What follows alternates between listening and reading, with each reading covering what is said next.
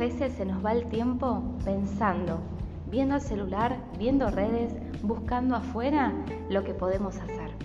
Te invito, así como lo estoy haciendo, a espejarte y encontrar actividades que te centren y al mismo tiempo te ordenen. Por ejemplo, ¿cómo te sentís cuando lavas tu ropa, cuando ordenas tu placar o seleccionás qué objetos se pueden quedar y cuáles regalar? Mientras lo haces, los pensamientos también se van ordenando y seleccionando.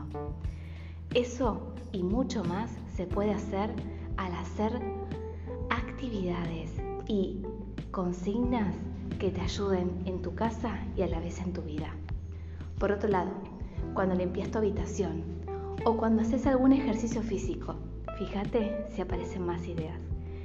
Si es así, va apareciendo tu creatividad, tu magia en la vida. ¿Te animás?